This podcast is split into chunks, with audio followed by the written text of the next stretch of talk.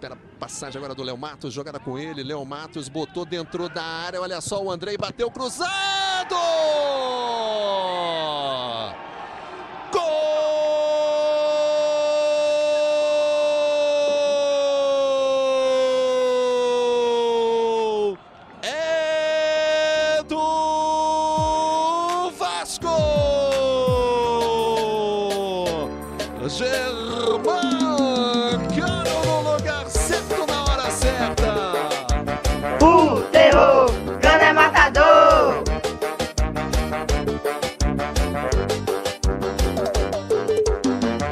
Matador chegou no Vasco, o cara é muito foda, ele não é ser humano, o cara é o Gemancano, um atacante muito bom, que veio botar pressão no time de vocês, ele vai fazer, meu irmão. Duvida pra tu ver, ele não vai fazer, gol em você, tu pode crer. Salve, salve, seus jeito E aí, rapaziada, tudo bem? Então, me chamo Matheus. é, estamos aqui para gravar mais um Colina Cast, é, o nosso podcast para falar sobre coisas úteis e inúteis do Vascão. Estamos aqui para falar sobre o pós-jogo e vamos começar com os nossos destaques. Pode começar com você, Videira, meu querido Gonçalense da galera. Boa noite, pessoal. Boa noite, boa noite meus companheiros de, de mesa. É, meu destaque são, na verdade, são dois destaques que se chamam Figueiredo e Laranjeira. Jogadores que não tinham hype de, de, da, de, outros, de outros atletas, mas que no fundo mostram ser até mais úteis do que alguns que tinham um hype muito alto. E durante o podcast a gente vai discutir isso. E eu passo a palavra para você de novo, Matheus. Valeu. Agora vem ele, o nosso homem que mostra que o Vasco é enorme e completamente nacional. O nosso paraibano da galera, Lucas Stanislau. Mano, seu destaque. Boa noite a todos, boa noite, é, Matheus. É, meu destaque vai mais uma vez para o volante paraguaio Matias Galassa, que apesar de não ter feito um primeiro tempo de tanto destaque técnico, mas fez muito destaque tático e questão de entrega também. O cara estava correndo até os 90, mi- 90 minutos de jogo, se dedicando tal, não para de correr. E eu acho que vai ser muito difícil tirar uma vaga dele do jeito que o cara tá jogando. É isso, eu passo a palavra de volta para você, Matheus. Valeu, Lucas. É, vamos passar a bola agora para o nosso querido brother Alex. Alex, seja muito bem-vindo, irmão. Qual é o seu destaque, brother? Fala rapaziada, boa noite a meus companheiros aqui que estão compartilhando mais uma vez comigo essa gravação de podcast. Boa noite para quem está ouvindo a gente aí. É, meu, meu destaque hoje, na verdade, vou dar dois destaques. Cara, um é essa bola aérea do Vasco, é o quarto gol seguido que o Vasco toma de bola aérea. Bola aérea não, bola parada, no caso, desculpa. É, tomamos um gol contra o Macaé, dois contra o Madureira e agora um de novo contra o Fluminense. É uma coisa que precisa urgentemente ser corrigida. E meu outro destaque é mais um elogio, foi pela postura do Vasco hoje, aniversário, a gente fez um aniversário né, da, da, da ditadura aí, que o Vasco publicou nas redes aí que era a favor da democracia, com uma bela homenagem ao Aldir Blanc. Então são esses meus dois destaques. Segue daí, Matheus.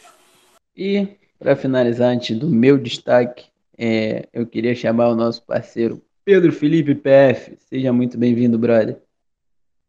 Boa noite aos ouvintes, boa noite aos amigos da mesa.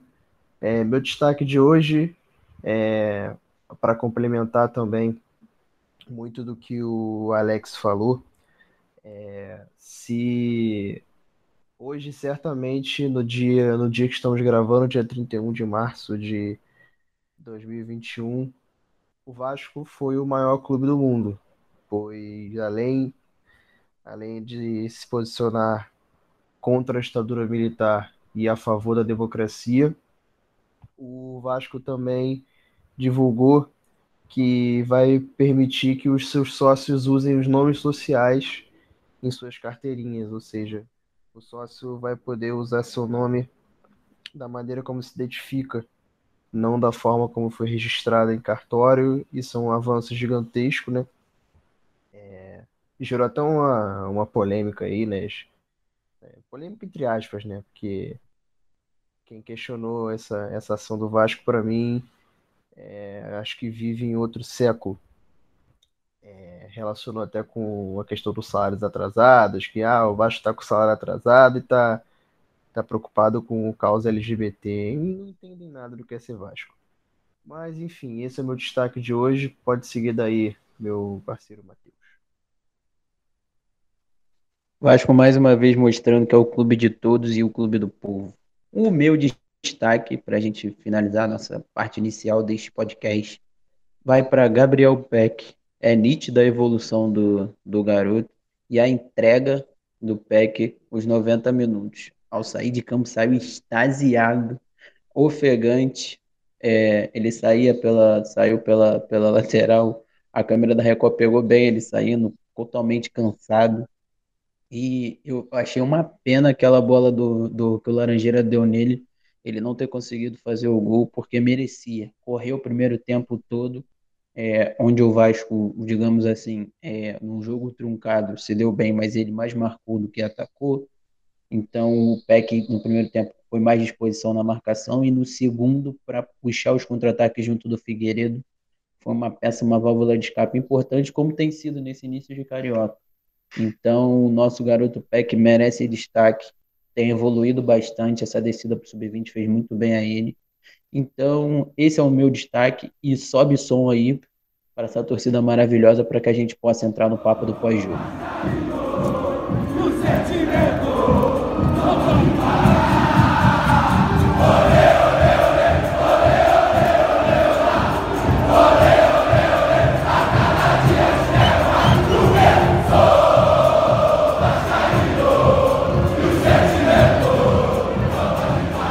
Falando um pouco de pós-jogo, vamos lá, rapaziada. Mais um jogo do Vasco levando gol de bola aérea. O Vasco joga bem, finaliza, consegue um gol, perde chances, mas toma um golzinho de bola aérea. Eu queria começar falando sobre a bola aérea, porque a gente tem muito ponto positivo para falar, mas eu queria começar falando desse calcanhar de Aquiles desse time.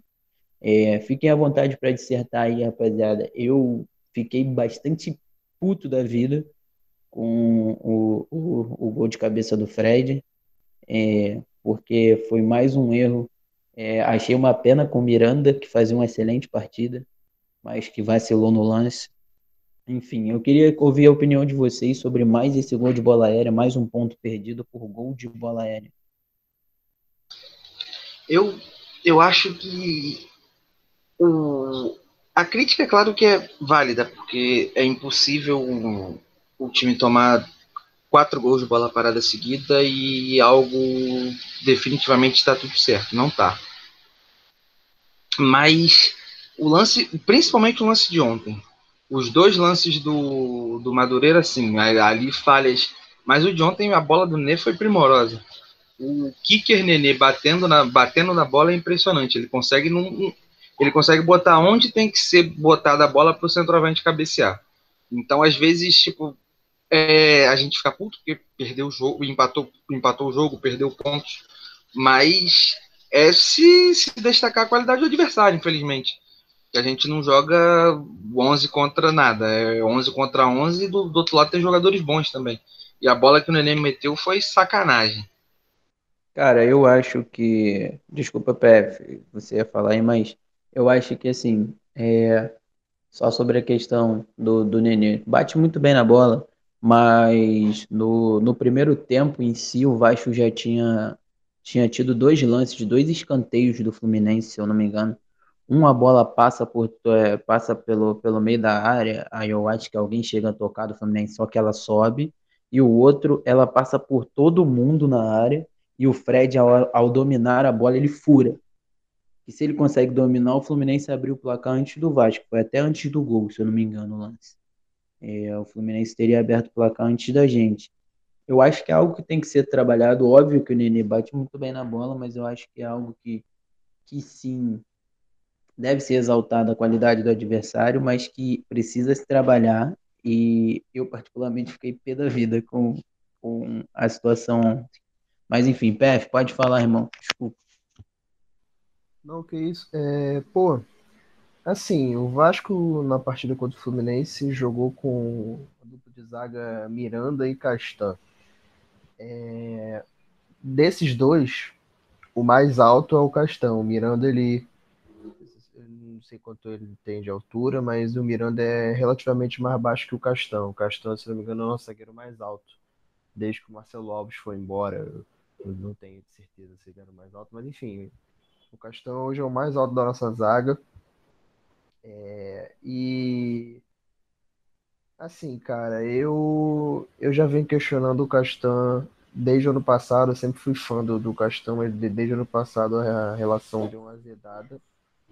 E pode parecer até que eu tô pegando um pouco no pé dele desnecessariamente, mas enfim, o Fluminense tem uma referência técnica na frente, um cara que ele é, pô, é ídolo do Fluminense, é um cara que se destaca na, na bola aérea, se destaca nos cabeceios, no, no, no pivô, no desmarque.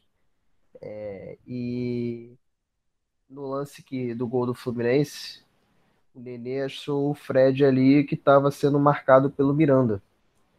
E assim, na minha opinião, vocês podem discordar é, à vontade, mas na minha opinião, o Miranda não era para estar ali. É, eu acho que você tem ali um garoto, de, um garoto que fez uma boa partida contra o Fluminense, vem de boas partidas, o Miranda. É, você tem ali o Fred, que é referência técnica do Fluminense, e você tem na zaga ali do Vasco o capitão, o, o cara que tem com ele o currículo, um bom, um bom currículo, um baita currículo, campeão de Libertadores, que traz consigo uma bagagem enorme, que o Marcelo Cabo falou que queria contar com ele justamente por isso, para ser uma referência, para ser uma liderança. E eu me questiono até que ponto é, o Castan não se questionou, sei lá, se se era prudente deixar o Miranda marcar o Fred ao invés dele mesmo estar marcando, assim. É, eu até vi no Twitter uma, uma comparação dizendo que se fosse o Rodrigo nunca queria deixar o, o, o, Miranda marcar o Fred. Ele quer marcar o Fred por ele ser uma referência, por o Fred ser uma referência técnica do Fluminense, como eu havia dito antes, e pelo fato do Rodrigo ser o zagueiro mais experiente e tal, para até para tirar a pressão, essa pressão do Miranda ali na hora. É, eu achei que não sei se evitaria o gol, mas eu acho que é, o, eu acho que faltou um pouco desse discernimento ao Castan de ele marcar o Fred, dele tomar a iniciativa e falar, Miranda, deixa comigo, deixa que eu marco o Fred, até porque acho que o Castan na bola aérea ali com o Fred teria mais chance de levar melhor do que o Miranda. Não tô, nem tô dizendo que a culpa do gol foi do Miranda, né? É, o Fred se posicionou bem, como o Videira falou, o Nenê, o Nenê bateu muito bem na bola, né? o Nenê é um kicker, né? como, como a torcida Vasco popularizou o termo, o Nenê é um especialista em bola parada e acabou que a bola acabou pegando um efeito certinho na cabeça do Fred ali, acho que enganou o próprio Miranda, enganou a zaga do Vasco. Tanto é que o Fluminense teve algumas bolas paradas durante o jogo e o Vasco se saiu bem em todas elas, né? Até mesmo com o Nenê fazendo os mesmos, as mesmas cobranças, o Vasco conseguiu sair bem. Mas nesse lance específico, o Nenê conseguiu dar uma achada diferenciada é, e acabou fazendo gol. Mas enfim, eu, eu, eu, é só trazendo aqui esse questionamento se, se não era pro Castro estar tá marcando o Fred ali, é, se isso não poderia ser, esse gol do Fluminense não poderia ser evitado. É, até porque o Castan exerce uma postura de liderança, né? O Castan deveria tomar a frente nessas situações assim. Eu acho que é, na hora do jogo ali com a bola rolando, é, você acaba não escolhendo quem marcar. Mas numa bola parada assim, acho que dá para dá ser feito esse ajuste. O jogo parou exatamente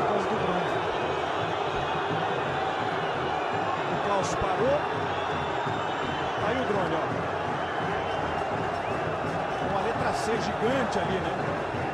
Uma nítida provocação ao Fluminense que já disputou a terceira divisão do futebol brasileiro lá em 1999. É, eu, eu, em partes, eu concordo em algumas coisas que vocês falaram aí. Em outras eu acabo discordando, cara. Eu, eu não acho que, que só a qualidade do Nenê bater a bola parada ali, bater o escanteio, a culpa do gol não foi essa. Eu, acho que o erro ali foi desatenção do Vasco. Porque não, não é uma exclusividade do jogo contra o Fluminense. O Vasco tomou gol de bola parada contra o Madureira, dois gols. Contra o Macaé, que foi um escanteio. Não sei se foi agora, não se foi um escanteio, se foi uma falta pela lateral ali, que alguém cruzou e o zagueiro subiu mais que todo mundo e guardou dentro do gol do Vasco. Então eu acho que é um erro de desatenção da zaga do Vasco. E eu discordo do que o Pepe falou, de que o Castan deveria estar tá, tá marcando o Fred. Eu não sei nem se o Fred é o jogador mais alto da, do Fluminense. Eu acho que os zagueiros devem ser mais altos que o Fred.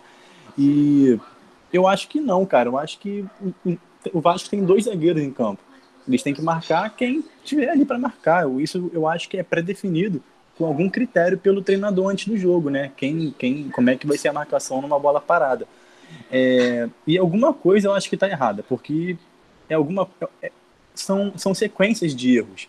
Tudo bem, contra o Madureira tiveram erros de específicos, individuais de alguns jogadores. É, Contra o Macaé, não lembro também exatamente qual foi. Eu sei que o zagueiro subiu mais todo mundo, mas não lembro se foi algum erro individual. Mas o, o de ontem também foi um erro de desatenção. O Miranda não conseguiu. Não, o Miranda nem subiu para cabecear a bola com o Fred. O Fred subiu sozinho. E o Fred, o jogador que é, pô, quem a gente sabe, é artilheiro do Campeonato Brasileiro aí por vários anos, não pode subir sozinho numa bola dessa. Então é uma coisa que tem que ser ajustada urgentemente, porque daqui a pouco tem jogo da Copa do Brasil, é, daqui a um mês, um mês e meio, vai começar o Campeonato Brasileiro. E isso não pode ficar acontecendo recorrentemente, cara.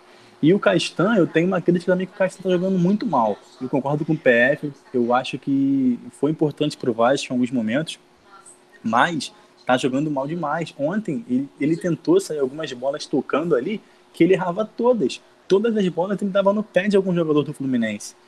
E isso estava gerando sempre um contra-ataque. O Vasco teve uma, um, um, um, lance e o Castanho deu uma bola rasteira no meio, no meio de campo do Fluminense. O cara pegou a bola, saiu correndo, tocou para o lado. O lateral do Fluminense, aquele Caligari, entrou na área do Vasco, que foi até um, um possível pênalti que falaram para o Fluminense. Eu, particularmente, não achei pênalti, mas. Não foi. Também acho que não foi, mas discutível, ficou sendo discutido. E foi um erro, um erro individual do Castan. Então, para mim, o Miranda fez uma excelente partida ontem, é, tirando a questão do gol, que ele, eu acho que ele falhou, na minha opinião, e o Castanho fez uma péssima partida, tanto, tanto para sair a bola quanto na marcação. Eu não acho que o Castanho foi efetivo na marcação, porque eu acho que o Fluminense nem ameaçou tanto o Vasco por aquele lado ali, e quando ameaçou, conseguiu criar oportunidades. É, para mim, a zaga titular do Vasco deveria ser, por enquanto, Miranda e Ricardo Graça, com o que estava apresentando aí, o Hernando quer ver um pouquinho mais. Pode prosseguir quem quiser falar. Então, é, falando sobre a dupla de zaga, eu acho que um, o maior problema do Castan, tanto na parte na parte defensiva, eu acho que eu senti mais dificuldade nele na parte da saída do jogo, que ele errou demais, errou demais. E sem falar no segundo tempo, que entrou aquele menino Kaique, que botou ele no bolso e ia para dentro dele a todo momento. A sorte nossa era que o Kaique, quando chegava na hora da finalização, ele pegava muito. Também era garoto, né? E também, é, sobre o Miranda, eu acho que tinha uma coisa que é, concordo com o, que, com o que o Alex falou, que ele fez uma boa partida. Eu não acho que foi excelente por causa do gol, porque é uma coisa que não dá para esquecer. Mas eu acho que foi uma boa partida. Ele se destacou.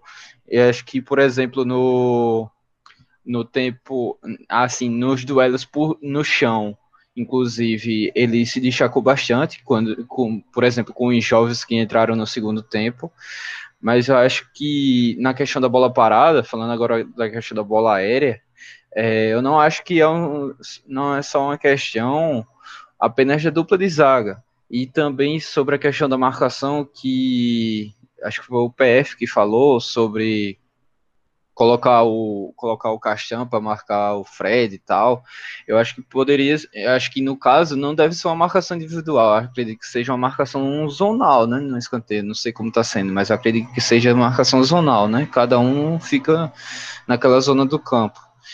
E para completar, é, sim, o que eu ia falar para completar sobre isso é não é só uma questão apenas dois zagueiros, né? O Vasco tem um time relativamente muito baixo. Se a gente for considerar, tem Castan, Miranda, Miranda que já não é tão alto assim, tem o Léo Matos, aí tem Zeca que é baixo, Bruno Gomes é baixo, o Andrei não é tão alto, é... aí Carlinhos também não acho tão alto, e sem falar que ele não é não é tipo o cara que vai ajudar na bola, bola aérea. Cano é baixo também. E o Peck nem se fala. Enfim, tipo, acho que não é só questão da dupla de zaga. E aí vai a questão do treinamento para melhorar esse posicionamento. É isso, basicamente. O Cabo até falou, rapidinho, Videira, o Cabo até falou na entrevista é, que eles treinaram pra, esperando um tipo de batida do Nenê e que a batida do gol foi totalmente diferente da que eles treinaram.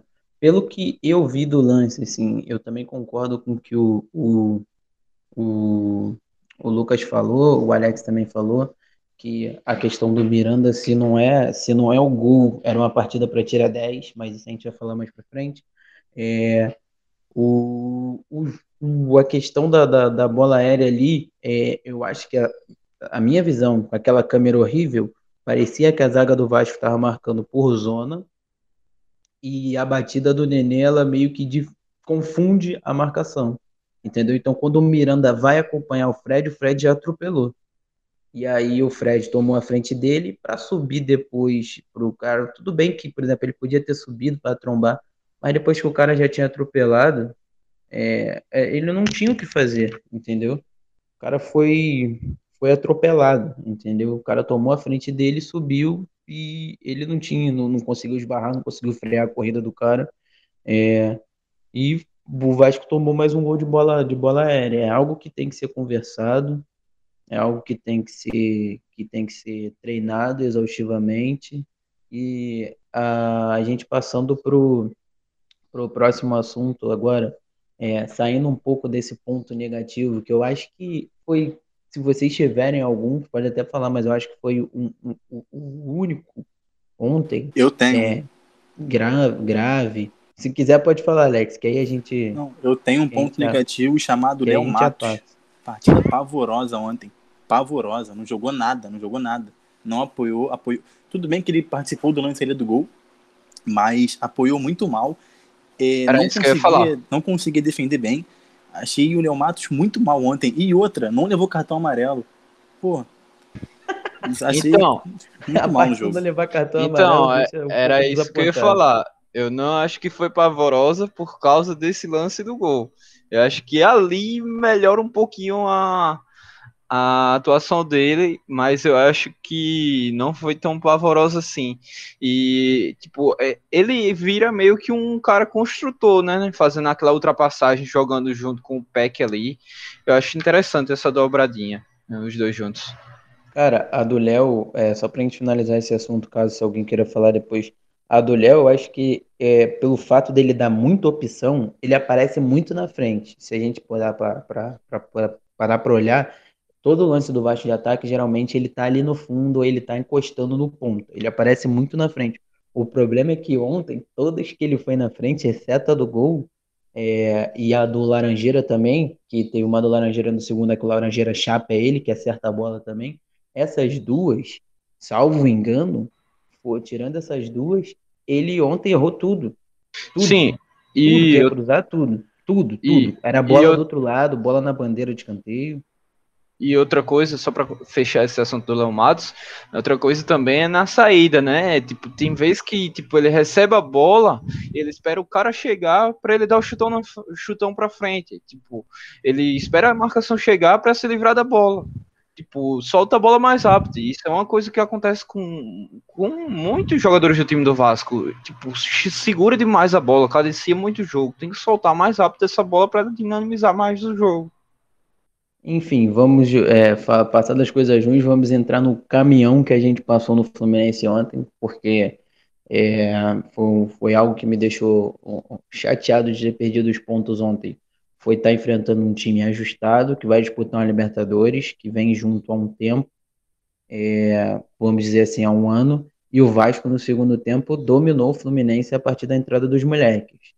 É, Laranjeira e Figueiredo, é, é e até mesmo o Galarza, quando volta para a posição dele, tomaram conta do jogo no segundo tempo.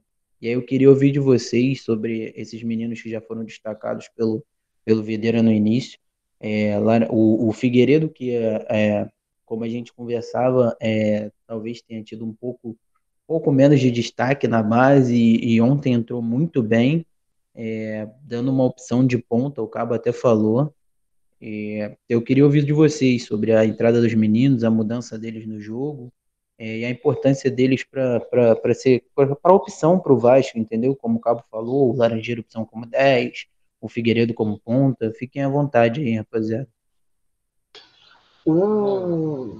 Eu acho que é, de, depois que o Laranjeira e o Figueiredo entraram, nitidamente é, deu para perceber que o Vasco melhorou absurdamente no jogo. Assim, foi um amasso, um verdadeiro amasso no, no, a partir dos 20 minutos do segundo tempo. Fluminense até, até teve mais chances de sair no contra-ataque ali com o Kaique, o moleque Fluminense, bom de bola, inclusive. Vai dar jogador esse moleque.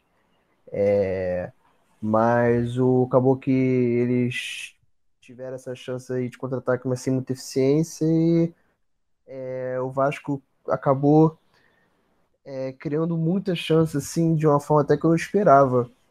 É, mas eu, eu acabo fazendo também um questionamento para vocês é, se até que ponto o Vasco não melhorou no jogo por causa das entradas de Figueiredo e Laranjeira ou por causa das saídas de Carlinhos e quem foi o outro que saiu? Bruno Gomes. Bruno. É, Carlinhos e Bruno Gomes.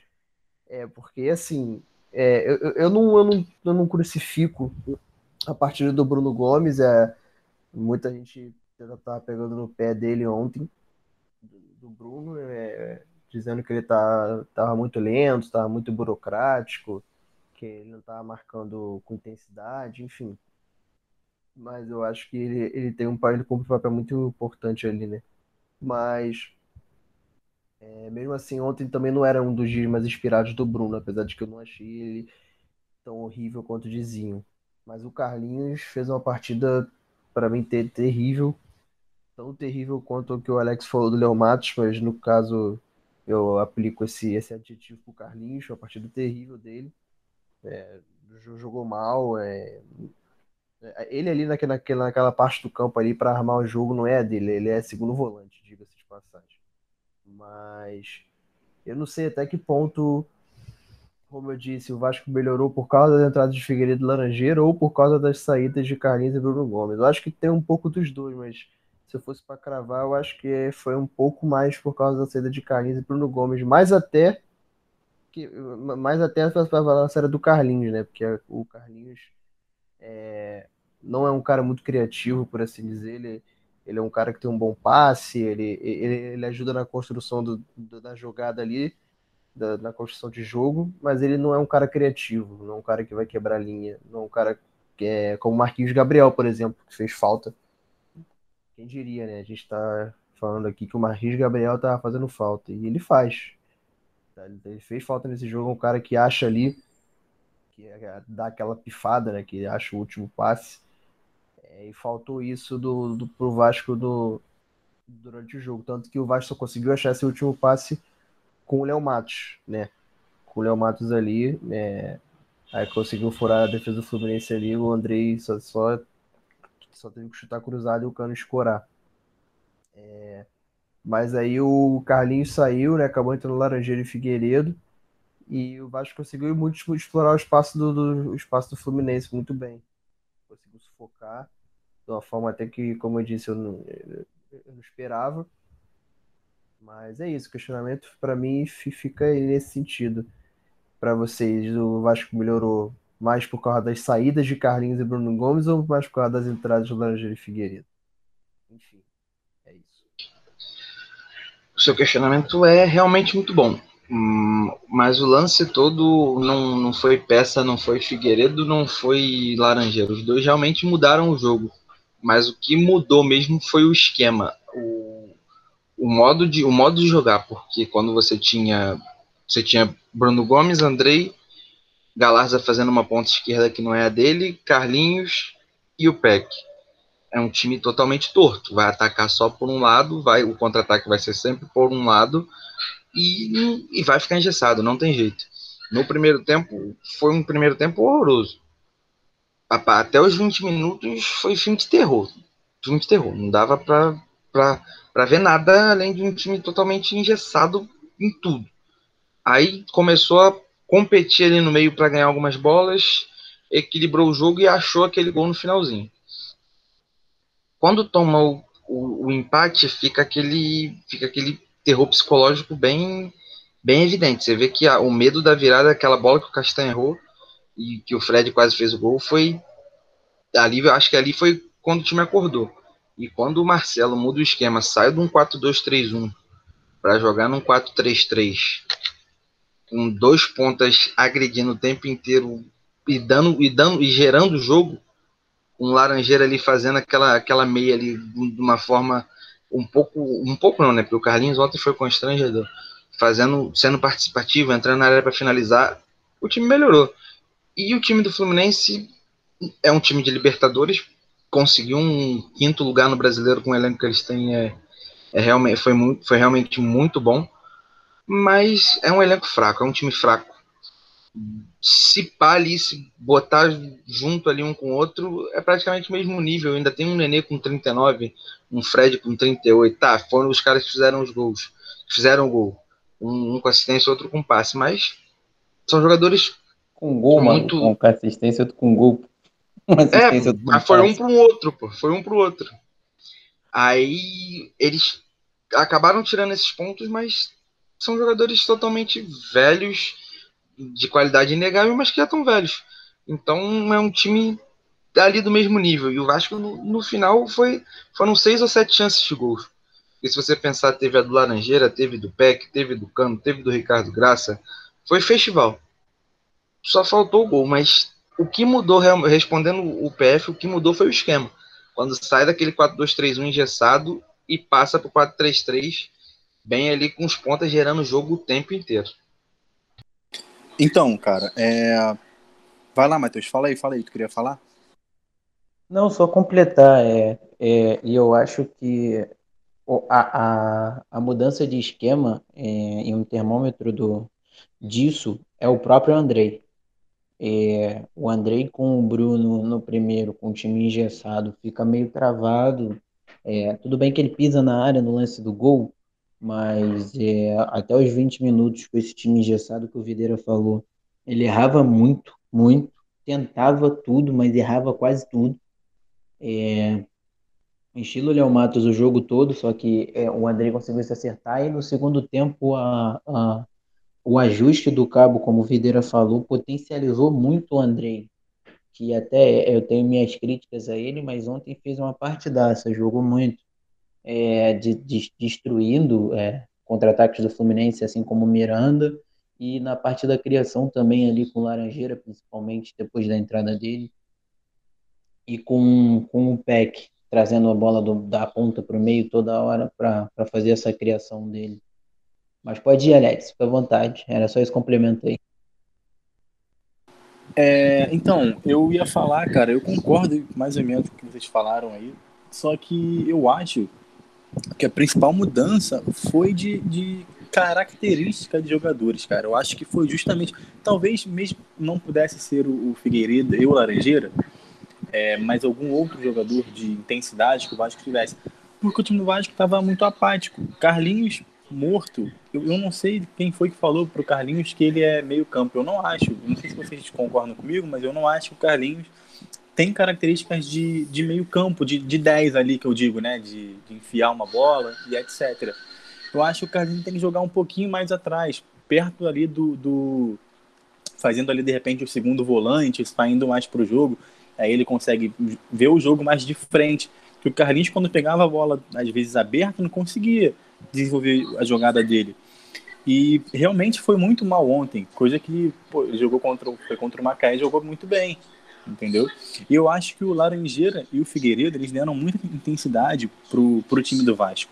Pô, entrou com ponta, o Figueiredo jogou mais para ponta e um Laranjeira que é um meia ali, né, meio um clássico camisa 10 que a gente costuma chamar. E aí começou o Vasco a criar uma avalanche de oportunidade para cima do Fluminense. Toda hora o Vasco saía numa, numa, numa, numa bola em velocidade e conseguia resultar em alguma jogada. Foi assim com o lance do, do Laranjeira do Gabriel Peck, com o lance que saiu pra, pela, pela lateral direita, que cruzaram para o meio da área e o Laranjeira chegou chutando, entendeu? É, então eu acho que o time do Vasco ganhou muito intensidade ali no meio campo.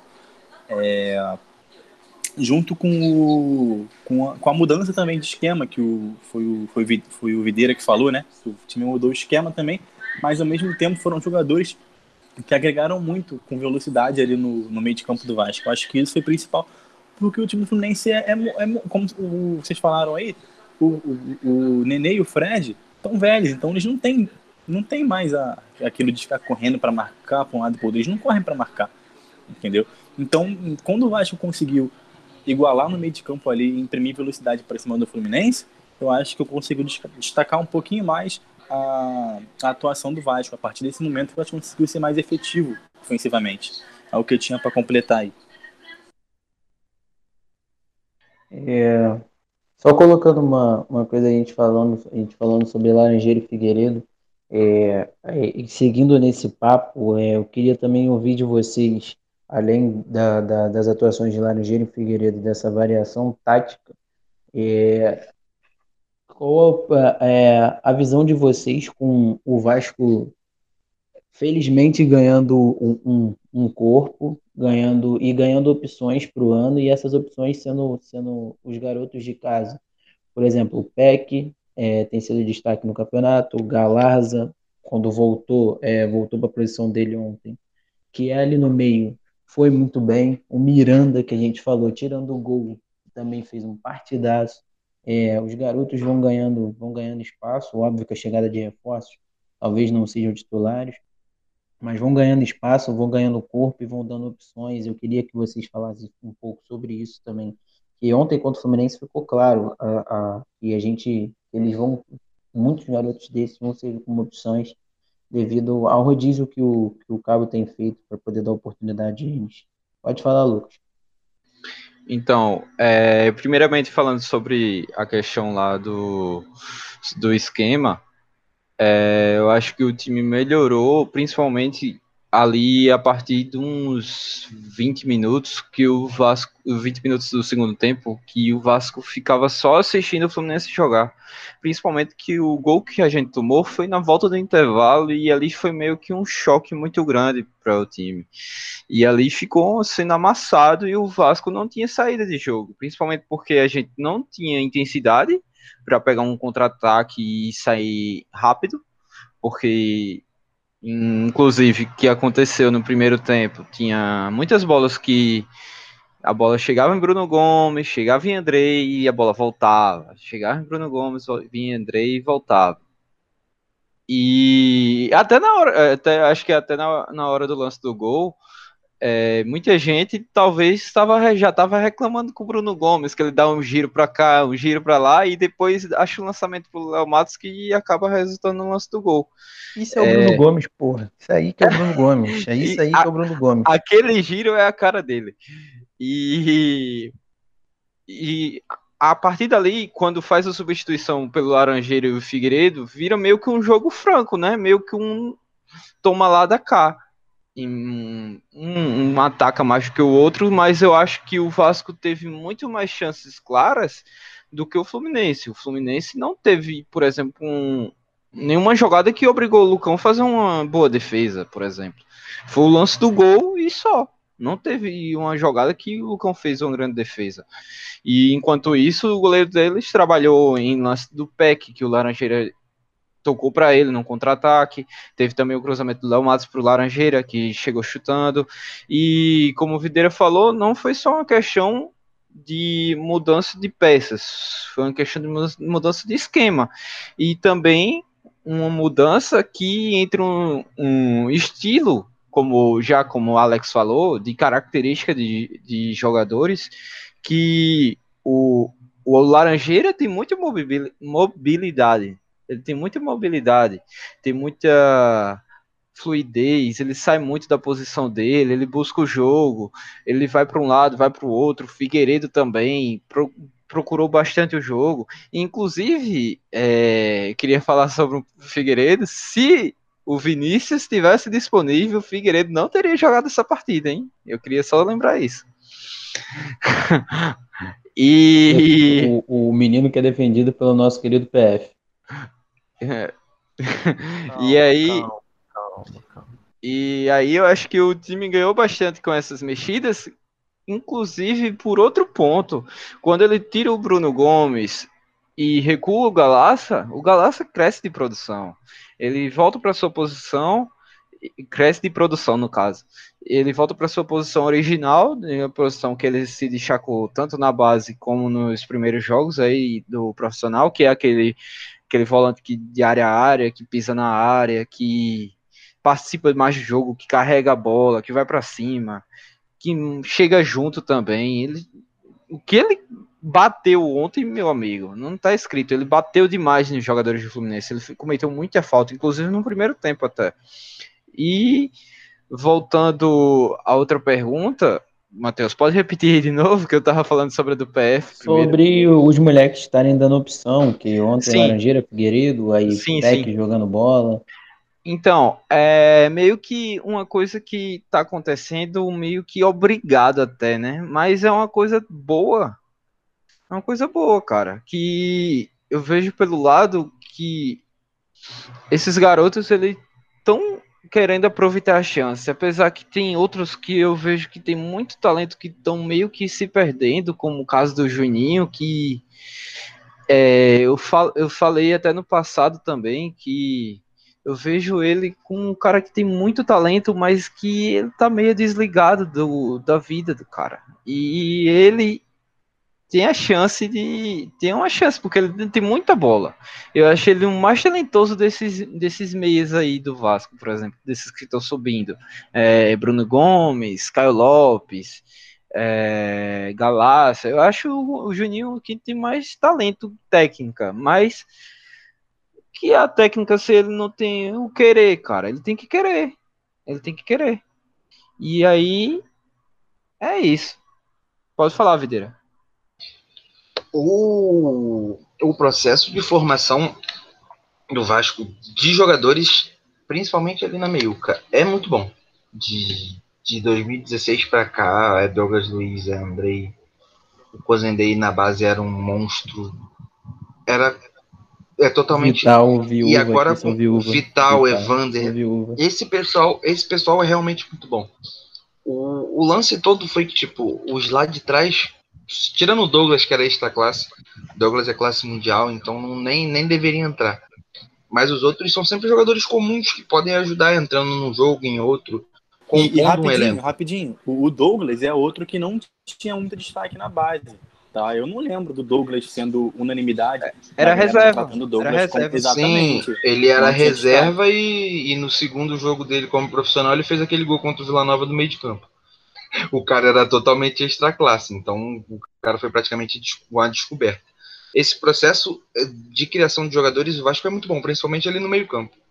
E com, com um rebaixamento e perdendo receita, não tem jeito.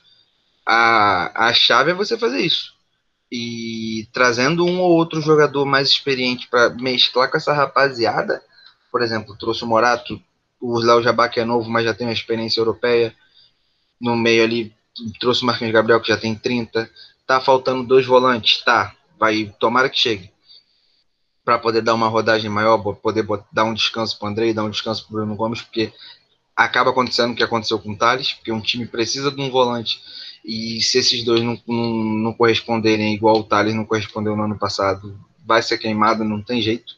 Não tem muito jeito, que a torcida é impaciente, é principalmente por não entender o estilo de jogo do Bruno Gomes, inclusive, que é um estilo de jogo diferente, é um volante passador. Ele não vai, ele não vai dar porrada nos outros. Ele pode até bater em alguém de vez em quando, mas ele não vai ter a intensidade de roubar a bola o tempo inteiro. É um jogador de passe, é um jogador de ter bola, de Apesar de que jogo. rouba. Se posiciona bem e rouba. É, ele se posiciona, ele intercepta mais do que rouba. No corpo ali ele não tem tanta, não tem tanta vantagem porque é pequeno, mas na interceptação ali ele consegue chegar bem. É parecido com o Verratti, devido guardadas as proporções assim, pela, pela quantidade, pela, pelo tamanho até. Bruno E o- Gomes, o Verratti da colina. Exatamente, é mais ou menos por aí. É, é um estilo de jogador que a gente não está acostumado a ver aqui. A gente está acostumado com Jean, com Richard, com jogadores desse, desse tipo de jogador. Destruidor. Inclusive, a torcida do Vasco começou a fazer coro para contratação desse tipo de volante, né?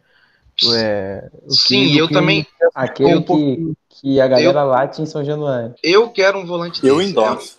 O volante pescoçudo tem que chegar. Eu, não tem jeito. eu estou desse lado também, dessa torcida. Não tem jeito, porque ali no meio ali, se você vai, vai botar um, um ataque com um cano que não marca e o Marquinhos Gabriel, que já não tem, já não é mais garoto, tem que ter um 5 ali para morder tudo. Um volante acima de 1,80. Acho que até o volante Jean tava aceitando, se vamos ser polêmico aqui, até o volante Aí Jean é estaria duro. aceitando. Aí é duro. E quem acompanha Pô, futebol não português, isso não. e quem acompanha futebol português Ó. diz que o menino evoluiu por lá. Não é o volante Jean, não, mas o Richard. Não, mas o Tá. Richard tá lá no Atlético, tá bem. O, o Jean tá no futebol português? Eu nem sabia. Tá, pô, tá jogando no Marítimo, o time do Rodrigo Pinho lá. Sério? Que isso. Sabe quem também veio Ah, do no futebol português tem um montão de gente, até o Milton Mendes, cara. É o técnico. nosso. Bruno- é o carioca Bruno da Paulista Europa, né, cara? É o carioca, É o carioca da da Europa. Europa. Boa, Lucas. É o carioca da Europa. É o Carioca da Europa. Nossa, o glorioso Bruno Paulista veio de lá. Só pra lembrar. Exatamente. Mas ele veio de time grande, veio do esporte. O... O Bruno César também veio do esporte. O Carlinhos veio de futebol português. Realmente, muito bom argumento, muito bom argumento. Mas fechando, fechando a questão da utilização dos garotos, não vai ter jeito. Você vai ter que completar elenco com, com garoto, com, com moleque de 18, 19 anos, e vai ter que confiar neles. E, e cada, cada jogo que entra, ainda mais num clássico, entrar um moleque desse, dois moleques desse e mudarem o jogo totalmente igual eles fizeram, igual eles fizeram ontem, vai dando confiança pra, até para os outros que vão olhar e vão falar assim, pô, posso fazer isso também. E chegando um ou outro ali, o Morato o Léo Jabá dando certo, que são as minhas maiores esperanças, ter pontas. É a minha maior esperança, é ter dois pontas que gerem jogo o tempo inteiro. O Morato mais passador, o Léo Jabá mais agudo, indo no fundo a todo tempo. E é isso, é, é uma lesão de um ou outro, botar um Figueiredo, botar um Peck, o Marquinhos Gabriel não poder jogar um jogo, botar o Laranjeira, e vai ser assim o ano. E eu acho que nisso a gente já devia fazer isso na Série A.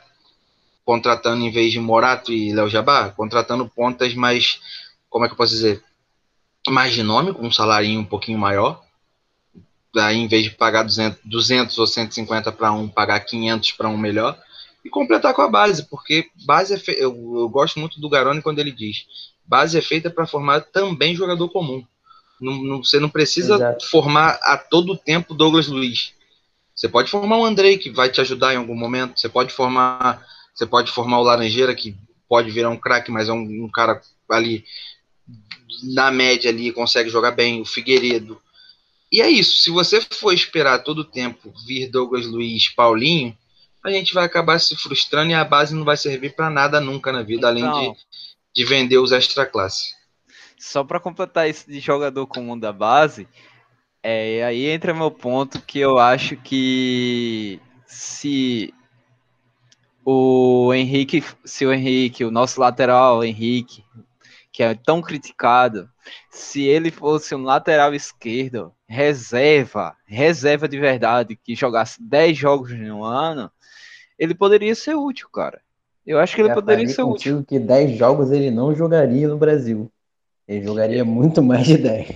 Então, aí é que Mesmo tá, porque reserva. pronto, a gente, a gente contrata uns caras que se machucam bastante e uns caras que É, ou então, ou que se machuca bastante, ou, ou que não joga, não joga. Tá ligado? Ou que são piores do que ele. Por exemplo, Mas o para a posição, Borges. mas para a posição do Henrique, o Vasco contratou o Zeca que tá voando fisicamente. Tá correndo É. 90 minutos. Sim, O isso aí é menino- verdade. O menino tá voando. Agora quem é o Então, acho reserva? Bigode, é o bigode. E quem é é o reserva? Não tem.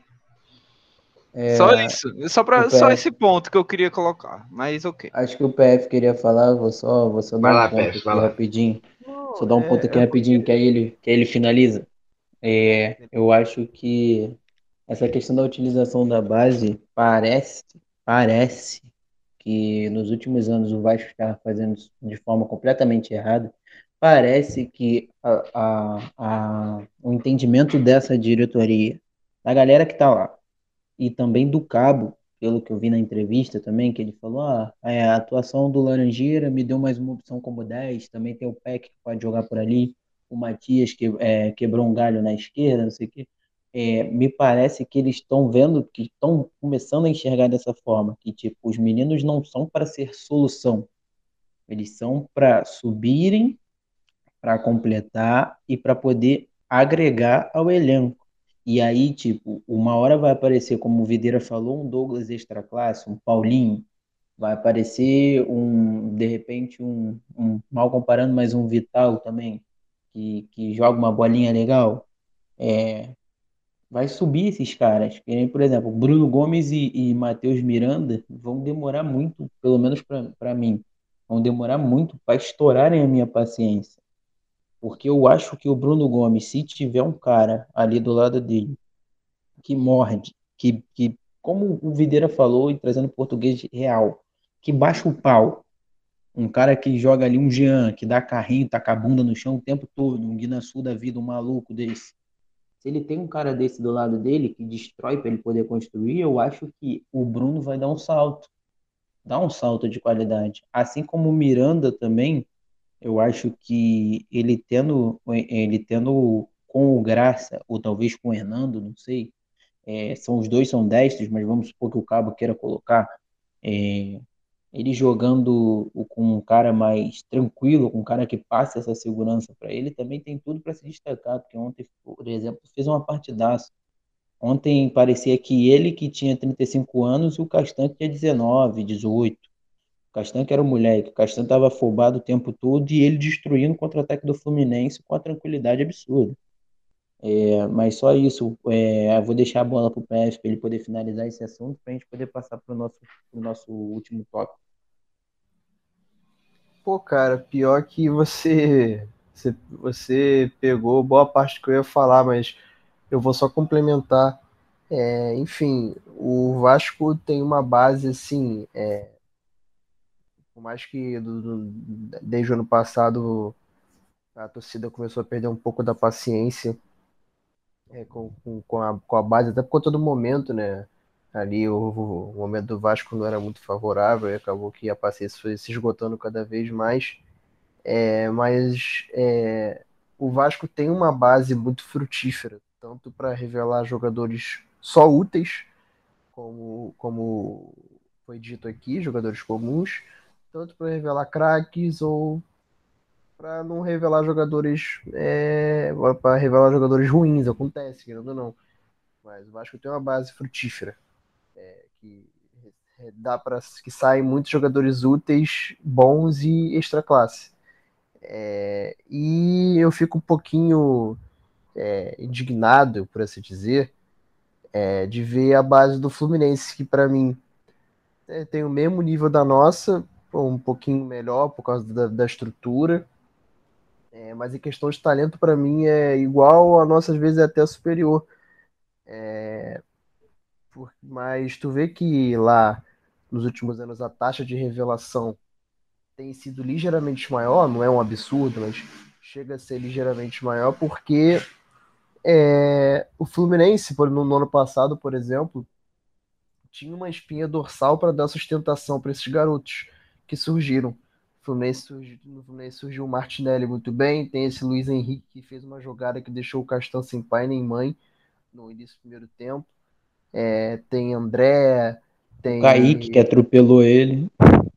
Sim, Feito é, pelo enfim, Castan. o, o- o Fluminense no- na última temporada acabou reve- revelando e firmando alguns jogadores profissionais, porque o Fluminense tinha ali à sua disposição um Fred, querendo ou não, um Nenê, é, jogadores como o Hudson, é, Danilo Barcelos, que beleza, de questão do Danilo Barcelos, mas o Danilo Barcelos ele tem uma idade, já tem uma bagagem para pegar uma para segurar o rojão, né, da- das críticas, da, da pressão. Tinha o Muriel ali, inclusive muitas das críticas é, em relação ao Fluminense era que o Fluminense era um time muito envelhecido e tal, chamavam até de asilo. É, mas que, é, fo- foram, foi muito graças a isso que esses jovens do Fluminense conseguiram se despontar, conseguiram jogar sem a pressão. E acho que o Pássaro está trabalhando nesse sentido junto com, junto com, com a comissão que é trazer jogadores experientes, é trazer jogadores ali para dar a sustentação, para dar a espinha dorsal. O Vasco tem que ter uma espinha dorsal, é, incluindo no máximo um ou dois jogadores da base. Tipo, é, o resto do time titular não precisa ser necessariamente da espinha dorsal, mas pode ser ali um cara que vai só agregar, que vai contribuir, que mas que não é, é como, como posso dizer, incontestável. É, mas é isso, cara. Se, se, o, se o Pássaro, se o comissão técnica conseguir explorar isso, acho que o Vasco, inclusive, vai conseguir encurtar um pouco do caminho para da, da restauração, porque venda de atletas, venda de ativos, hoje, querendo ou não, é alivia muito o caixa dos clubes e pode é, acelerar esse processo que o Vasco vive hoje de reconstrução. É, então, é, eu concordo muito, cara, com o que vocês falaram aí em relação à base. Eu acho que o Vasco estava usando muito a base aí, ainda tá, né? Como como bombeiro, né? Para salvar a gente ali numa situação difícil que a gente tem convivido aí nos últimos anos. A base, é, o banco de reserva do Vasco na última partida, se tu for olhar para ver, é só a base. O Vasco tem uma média de idade baixíssima. Só, complementando o que você falou. Sim, o, o banco foi tudo, todos os jogadores que estavam no banco eram da base. Então o Vasco até então tem um, uma base que servia não para completar o time, não para agregar, como ela deveria ser, mas ela está servindo para nos últimos anos aí tem servido como bombeiro para salvar a gente nas situações difíceis que o Vasco está tendo ultimamente aí. Mas é, eu vejo que isso está mudando, tá? E eu acho que essa base ter que entrar junto com os reforços. Vai estar trazendo aí reforços mais experientes, é, algumas apostas, como o Léo Jabá. É, o Morato, eu acho que vem para vem ser titular, tá? O Léo Jabá, eu queria ver um pouco ainda dele, porque eu, ele passou muito tempo machucado, a gente não sabe como é que ele vai estar. Marquinhos Gabriel, um jogador com mais rodagem também. É, eu não sei se vocês viram, mas hoje saiu na mídia aí que vai é, uma especulação, né? Do Michael, que tá no, tá no Grêmio, volante. E, e vi também do Gonzalo Carneiro, que seria um atacante aí para substituir o Cano. É, e eu acho que é isso que tem que ser feito, tem que incrementar, né? A base tem que estar ali junto para ajudar o clube, ajudar o time, mas ao mesmo tempo tem que trazer jogadores experientes para poder estar colaborando, porque a base sozinha não resolve nada. Um montão de jogador de 18, 17, 19, 20 anos não vão resolver o, o problema do Vasco, entendeu? Tem que ser um trabalho em conjunto com a base e com jogadores mais experientes, com reforços, jogadores de qualidade que o Vasco traga, né? Até para esses jogadores é, servirem como inspiração ali, servirem como um espelho e ajudarem os meninos da base a crescer tecnicamente né, no, no mundo do futebol. É isso que eu tinha para complementar aí. E queria também, se puder, vocês falarem, se der tempo aí, falar um pouco também dessas especulações, o que vocês acham aí do Gonçalo Carneiro, do Michael. É, eu vi falar, que esses dois falar. foram especulados vamos hoje. Vamos falar, inclusive, é o próximo assunto. Vou esperar só o Lucas é, então, pontuar aqui. Então, só para pontuar essa parte dos garotos que vocês falaram agora, é, eu concordo muito com o que o Alex falou, e inclusive eu acho que isso foi um erro muito grande que fizeram no caso de 2020. Eu acho que eles apostaram demais numa possível num possível ano muito bom do Thales e que, por exemplo, o Vinícius seria um cara que ia ia voar também, porque inclusive quando ele inicia o Carioca, ele, inicia muito bem. E acho que principalmente o Thales, cara. Acho que todo mundo, tipo, pelo que ele fez no final de 2019, a gente esperava que ele ia ser um cara que ia mudar muito o nosso nível. E foi totalmente o contrário. Ele mud... quer dizer, ele mudou o nível, mas mudou o nível para baixo, né?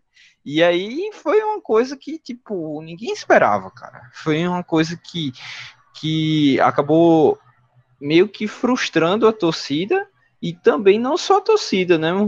Diminuiu o nível do time e meio que quando tentou consertar, tentou consertar contra, contratando Gustavo Torres, né? Aí é duro, não tem condições. E aí tentou trazer jogadores experientes que não acrescentavam em nada no time. Enfim, era só para fechar isso. Pode falar aí, Matheus. Não, pegando um ponto agora no que o, no que o Alex falou, a gente entra no nosso último tópico, que é, hoje saiu hoje detalhe uma, uma noticiazinha no GE, que é, e agora à noite também eu recebi uma notificação aqui no aplicativo de, de esportes que eu tenho, que o Vasco deve contar com Léo Jabá e Morato para sábado contra o Bangu, pelo menos essa é a ideia de botar eles em campo para que eles possam é, ter os primeiros minutos com a camisa do Vasco e possam estar bem de repente para pegar uma, uma titularidade no, no, no jogo contra a Tombense é, pela Copa do Brasil. E também é, nessa mesma matéria falava que o Vasco deve deve poupar jogadores do aplicativo, tá? Que eu falei aqui do aplicativo de esporte. É, que o Vasco deve poupar jogadores nesse jogo contra o Bangu. E aí eu queria é, ouvir de vocês sobre essas, sobre o que, que vocês esperam dessas entradas, dessas utilizações, e também um pouco do que o Alex falou, que hoje de tarde saiu também sobre a, a, a possível contratação do Gonzalo Carneiro, mesmo que já tenha sido descartado. É, e a do Michel, agora, um pouquinho mais à noite, agora saiu a, a possível contratação do Michel também. O que, que vocês acham dessas alternativas? Olha, te falar, é, Gonzalo Carneiro, eu não sou capaz de opinar, eu não, eu não, eu não cheguei a acompanhar muito no São Paulo, mas só ouvi, ouvi dizer que não, não, não teve, não chegou a ter boas atuações, não teve sequência também né? É, acabou ficando muito tempo parado, se não me engano, por causa do. Ele foi pego no doping e tal. É, não sei se chega a me agradar muito, mas eu não, não, não, vou dar, não vou dar um veredito, porque eu não cheguei a acompanhar, não. Mas o Michel é um nome que, de certa forma, me agrada, né? Ter que ver a parte física dele. Se eu não me engano, ele teve alguns problemas aí no joelho. E acho até que ele ficou mais um tempinho parado aí, porque acabou que ele que ele teve, é, se, se não me engano, ele teve problema com Covid, chegou a ter algumas complicações. É, depois, se eu estiver errado, ele, enfim, ele acabou ficando um tempinho parado, mas é um jogador que me agrada, sim. É assim, se o Vasco estivesse da Série A, eu não, não seria uma contratação que eu, que eu gostaria muito, mas acho que para a Série B, assim, é, é até um argumento clichê, né? Para a Série B, mas é verdade, acho que para a Série B, assim, acho que o, ele, ele poderia ser útil. É uma, uma peça ali para. Não, não necessariamente ser titular absoluto, mas um cara ali que, que poderia. Não, digo nem compor elenco, mas poderia ser útil ali para fazer um, um, esquema de rotação ali, jogar de vez em quando, ser um reserva, um reserva imediato. É, enfim, é, e essas são as considerações. É a ver também, né? Tem que ver aí, porque o Vasco vai trazer mais dois reforços é, para esse carioca. Ficar de olho aí, porque o Pássaro, pelo menos até o momento, vem acertando nas contratações. Vai, Alex. Cara, é... então, eu sigo na mesma do PF aí, cara. Eu não conheço muito Gonzalo Carneiro. É... Eu sei que a torcida do São Paulo critica muito ele, mas eu acho que ele nem chegou a jogar tanto por lá. É, fazendo uma pesquisa rápida, é um jogador de 1,94m de altura, é um jogador alto, então eu acho que o Vasco, quando for no mercado buscar um centroavante, para ser reserva do Cano, tem que buscar um jogador com essas características, tá? Tem, eu, eu acho que o Vasco está precisando de centroavante alto para brigar por bola lá na frente, é, bola, a bola aérea, que o Vasco não tem, porque o Cano é baixo, então o Vasco não tem isso. Então eu acho que um reserva para o Cano tem que ter essas características. Mas não sei se o Gonçalo Carneiro seria esse cara, tá? É, e o Michel, cara, eu acho o Michel bom jogador, só que ele está há muito tempo machucado. E eu acho que ele foge um pouco das características de contratação do Vasco. Que, assim, o Marquinhos Gabriel é um jogador que já, já tem uma certa idade, não, é, não chega a ser velho, estava em baixa, mas não está velho e não tem um histórico de, de lesões graves. O Michel não, o Morato também, o Morato não, não é de se machucar. O Léo Jabá passou por uma lesão grave, mas é novo. O Michel é velho e está recorrentemente se machucando. Eu acho que ele não joga tem mais de, um, mais de, de seis meses que o Michel não joga, que ele ia voltar e aí se machucou de novo. Então, cara, não conheço muito também o, o Gonzalo Carneiro, então não vou opinar. Mas o Michel, eu sou contra, cara, a contratação dele. Não, não, não acho que seria uma boa, não. É, eu acho que nessa aí o, o nosso diretor, Alexandre Pássaro, podia deixar, deixar de trabalhar um pouquinho, pode descansar aí. Que o Gonçalo Carneiro, pelo que vem se falando dele nas redes aí, eu acho que não seria uma boa. Até pela função do, pela, pela questão do doping que o Pepe falou aí, né? Então dá para ver que é um cara que pode ter alguma, alguns problemas extra-campo. E o Michael também não me agrada, cara. Muito pela idade e pela, pelo histórico recente de lesões graves, inclusive. É... E aí, sobre também, vocês falaram aí o Léo Jabá e o, e o Morato, que vão, que vão, vão possivelmente vão jogar contra, no próximo jogo do Vasco. É, eu quero muito, cara. Estou muito ansioso para ver o Morato e principalmente o Léo Jabá. É, como é que eles vão, como é que eles vão sair aí na, jogando pelo Vasco? É, tem muita esperança nos dois, principalmente por ser uma posição que o Vasco está um pouquinho carente, né? A gente está hoje só com o Gabriel Peck jogando bem, o Thales se machucou de novo, o Vinícius se machucou, então tem muita esperança nesses dois caras aí. Pode continuar quem quiser falar aí. Sobre, para fechar a participação aqui nesse do programa de hoje, o primeiro falar de, do factível, do Morato e Léo Jabá. São dois dos jogadores que, para mim, são titulares hoje, ainda mais com a lesão do Thales. Se, o Léo aproveitar essa vaga na ponta esquerda, o Thales para voltar vai ser difícil o Morata na ponta direita ali, pra, abrindo o corredor para a esquerda com a passagem do Léo Matos, o drible para dentro, a finalização ou passe na, no corredor, o Vasco vai ganhar muito, muito, muito, porque o Peck ainda erra muito na tomada de decisão por ser garoto e vai continuar errando até uma, ter uma certa experiência. Do outro lado, Léo Jabá agudo, se tomara que aproveite para dar um descanso também ao Thales, porque está precisando. E são os dois caras que mais me animam. Porque é, são a, é, a ponta é a posição onde, onde se ganha e se perde jogo. Porque é onde ou o jogador tá bem e acha passe por meio, cruza uma bola ou dá no lateral para o lateral fazer a jogada de um gol. Ou o jogador erra tudo e a gente acaba, o centroavante acaba ficando isolado e não tem jeito de ganhar um jogo. Agora, o Michel é um jogador que não. Para mim, para mim um, uma idade avançada, vindo de lesões seguidas, é um jogador que para mim não vai jogar metade dos jogos, então não vale a pena você trazer um jogador para jogar 10, 15 jogos.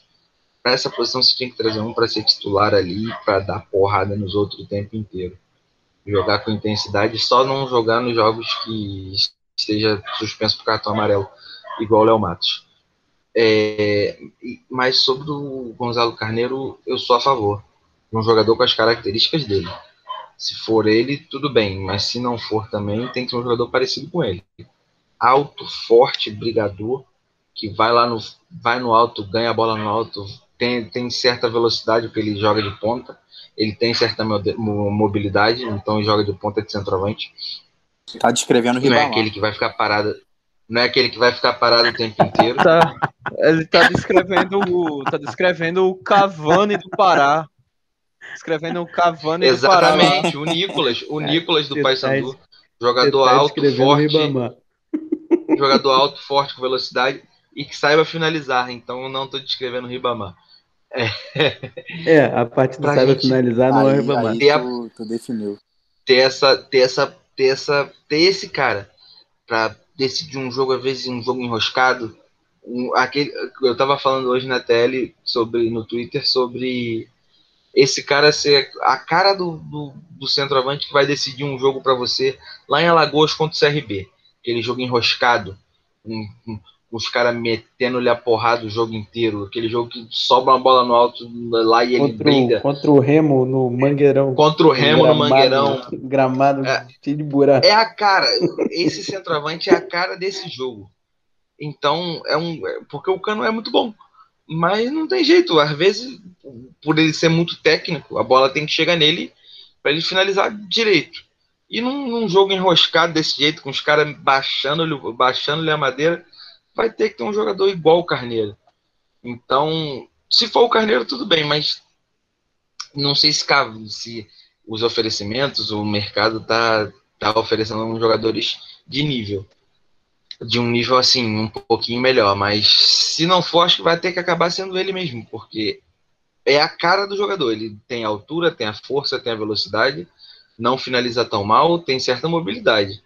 Então, mas acho que vale a pena esperar um pouquinho também sobre ele e tentar buscar uma composição, às vezes tra- trazer o Nicolas do, do Paysandu, que faz gol. E, e é isso. Mich- Michel, Michel e Carneiro, para mim o Michel eu sou totalmente contra e o Carneiro eu tenho muitas ressalvas, mas se for chegar para ser um reserva do Cano, eu acho que vale a pena. Se o salário for baixo, acho que vale a pena. Pode ir lá. o- O Videira Só- tava, descre- o Videira tava descrevendo aí o, o Thomas Miller, né? Quase isso. Lucas de É, Bamar. é que- ah, desculpa. Não, não, não. Vai, vai, vai, vai. Pode ir. Pode ir, pode ir. Só, só trazendo aqui uma informação também para provar que o podcast Newscast é- não tem só opinião aqui, também tem informação, tá? Fica, deixa, deixa bem claro aí para a audiência. Aqui informação. Bota uma informação vinheta de informação aí, o editor. Bota uma É vinheta de informação. apenas. É, enfim, é, o, é, tu comentamos agora aqui sobre o Gonzalo Carneiro e sobre o Michel, mas aparentemente o Carneiro foi só uma, aparentemente foi uma cavada de empresário, é o, o Detetives Vascaínos, um, uma página muito boa sobre o Vasco aí, que, que faz várias apurações aí, conversa com os empresários, tem os contatos.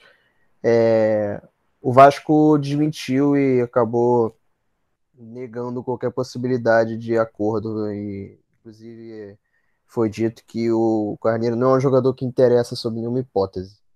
Enfim, mas o Michel nenhuma hipótese é pesado. Pronto, pronto. Só para completar aí sobre o Michel, também eu tenho uma outra informação aqui do jornalista Fábio Torres, que é do Papo na Colina, né? Se não me engano, ele? Ou eu tô enganado? Acho que é isso. E aí ele, ele comenta que ele apurou, ele está sendo no- monitorado pelo Vasco, Michel, e en- entrou em contato com o empresário e o empresário falou que ele tá se que o Michel está se recuperando da cirurgia e trabalhando para ficar à disposição do Renato Gaúcho. E, aí perguntou se o jogador ficaria no Grêmio e respondeu sim. No momento não tem por que sair. A resposta foi até agora foi essa. Então não tem sinal que teve oferta, né? Sinal que está sendo monitorado. Só Ele isso. tá enquanto. naquela lista que o pássaro analisa durante 300 a madrugada jogadores. e liga para 45 empresários. E hum, como o Alex falou semana passada, nesse momento o homem está trabalhando. É, não dorme. É, só falando sobre, para a gente finalizar aqui, falando sobre é, a estreia, possível estreia de Morata e Léo Jabá. É, eu tô, tô ansioso para ver os dois, porque o Morato, pelo quesito de construção, eu acho que o Morato é um, um, um ponta pelo DVD me engana muito, mas pelo que eu vi no, no Bragantino na, na, na Série B, que eu consegui acompanhar um pouco aquela Série B do Bragantino, é um cara que constrói bastante para os homens da frente, e aí eu falo de, de Germancano e talvez até de Marquinhos Gabriel, que vai ser, deve ser o meia do, do time, não sei, né? Vamos ver. Mas principalmente para Germancano é um cara que, que, que constrói muito para os homens da frente, pro, no caso, o nosso centroavante matador, que se a bola chegar, com certeza ele guarda. Ontem ele foi efetivo nisso.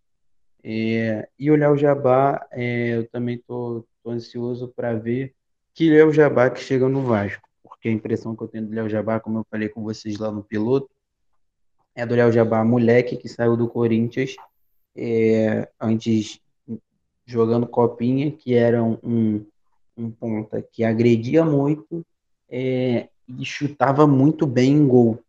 Chutava muito bem em gol. É, ajudava muito o centroavante, mas chutava muito bem em gol. Então é ansioso para ver o Léo Jabá também. E sobre as contratações que acabaram de ser descartadas praticamente durante o nosso podcast, com as informações do nosso querido Lucas e do PF.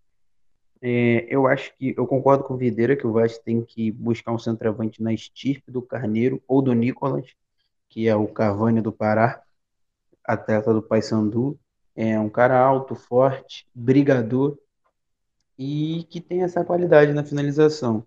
É, porque eu acho que, como o Videira falou, vai ter, vai ter jogo na Série B que vai demandar isso. É, o Vasco já não é a primeira Série B que o Vasco joga, infelizmente, é, mas a gente que acompanha e resolve acompanhar futebol, que vê uns joguinhos ou outros de Série B, a gente vê que tem jogo que é esse centroavante que decide. É esse cara que a bola, tipo, sobe, o maluco cruza no quinto andar e ele, por ser mais alto, dá uma trombada, cabeceia e guarda um a zero, que vale três pontos. Entendeu? E sobre o Michel, sobre o Michel, eu eu queria no Vasco um ponta, um, um ponto, ó, desculpa, um, um volante pegador como ele. É, como ele era, na verdade, né, quando chegou no Grêmio. O problema do Michel é, é lesão, é joelho. É, eu botei até no meu Twitter que com o joelho bom, com saúde 100%, eu aceitaria, mas com o joelho dele não dá. É, um cara que, quando chegou no Grêmio, inclusive, foi, foi peça importante no título da Copa do Brasil do Grêmio. Era um, um, um volante pegador que marcava muito bem. E eu acho que o Vasco precisa de um cara, um ou dois caras dessa forma que são volantes pegadores.